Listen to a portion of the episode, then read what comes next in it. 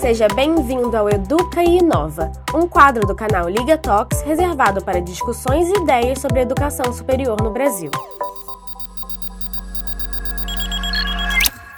Olá, eu sou o Joca, sou um dos sócios da Liga e hoje a gente vai falar um pouquinho sobre os desafios financeiros das instituições de ensino superior pós-pandemia. No início do, de 2020, quando a pandemia efetivamente apareceu, todos, enfim, o Brasil de uma forma geral e o mundo tiveram que começar a se mobilizar para enfrentar essa situação, a gente percebeu no ensino superior uma grande perda da base de alunos, principalmente na virada do primeiro para o segundo semestre. Né? Isso se deu porque os alunos, muitos deles perderam emprego, enfim, segurança, renda e a mesma a questão da própria impossibilidade de assistir aula presencialmente nas instituições. Muitos optaram por cancelar as matrículas ou suspenderem até que soubesse quando seria possível voltar à normalidade, voltar para a sala de aula. As instituições foram obrigadas, até por regulação, a continuar prestando serviço, mas tudo na modalidade né, virtual quando não é o que a gente chama no modelo de assíncrono, ou seja, não são aulas necessariamente ao vivo. Bom, a partir do segundo semestre, as instituições então tinham esse desafio de como é que vai retomar a base de alunos fundamental para manter a saúde financeira. E o mercado começou a se posicionar no movimento, dado que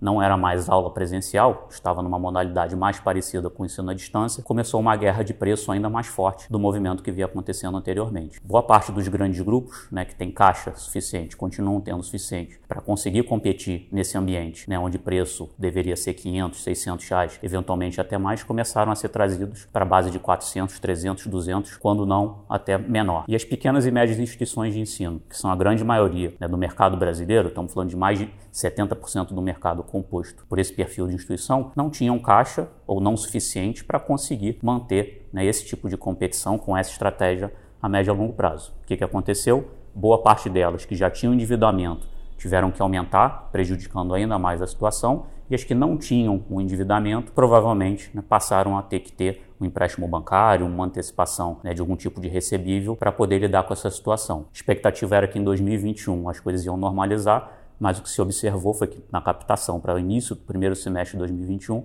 a situação não se alterou. Então, durante todo o ano, né, o modelo de ensino-aprendizagem ainda se deu nesse modelo né, de aulas virtuais ou, eventualmente, de aulas gravadas não assíncronas. Ou seja, as instituições de ensino tiveram que, não por um ano, mas por dois, lidar com queda de receita, aumento de descontos, mais endividamento bancário, que significa também mais desembolso. Quando não, demissão, redução de carga horária, enfim, todas as ferramentas possíveis e necessárias para que a saúde financeira da instituição fosse minimamente adequada a essa nova realidade. Com essa situação, a modalidade EAD, que já vinha crescendo há bastante tempo nos últimos anos, pegando o censo, por exemplo, desde 2013 até 2020, foi mais de 200% de crescimento da quantidade de alunos nessa modalidade. E assim, esse tipo de curso, desse tipo de formação, ele já trabalhava num ambiente competitivo em relação a preço, sem a preocupação com a qualidade.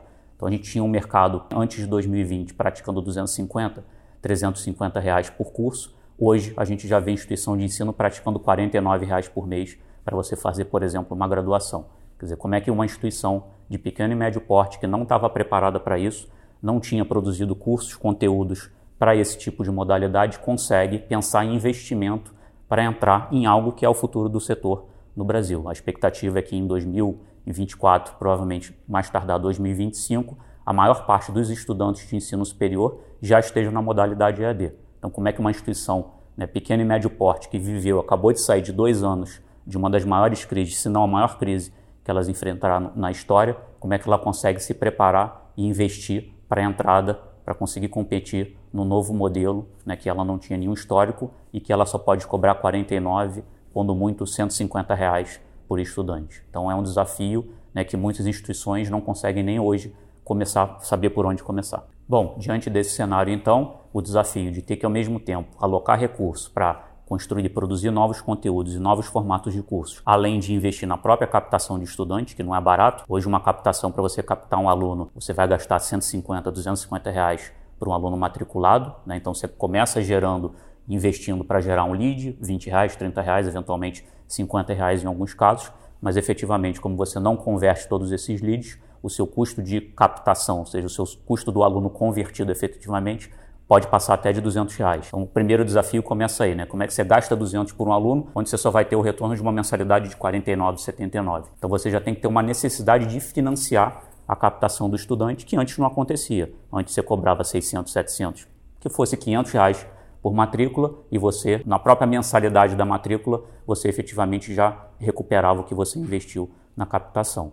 Além disso, como eu comentei, o nível de endividamento, quem não tinha passou a ter e quem tinha aumentou. Hoje, essas instituições podem estar consumindo 20, 30, eventualmente até mais, proporcional à sua geração de receita para pagar o custo da dívida. Não só os juros bancários, que voltaram a subir há pouco tempo, então boa parte dessas dívidas eram pós-fixadas, ou seja, com o aumento de juros o tamanho da dívida aumentou, assim como pagar o próprio valor tomado como empréstimo. Então, realmente é uma situação que hoje a gente não consegue enxergar como sozinha essas pequenas e médias instituições vão conseguir lidar com esse grande desafio. Considerando toda essa situação, o que a gente liga, né, um dos objetivos que a gente tem é efetivamente construir um ecossistema, uma rede formada por pequenas e médias, e a gente tem aqui não só soluções, mas também todo o ecossistema de parcerias, enfim, e de boas práticas que podem suportar e ajudar vocês a terem uma luz no fim do túnel.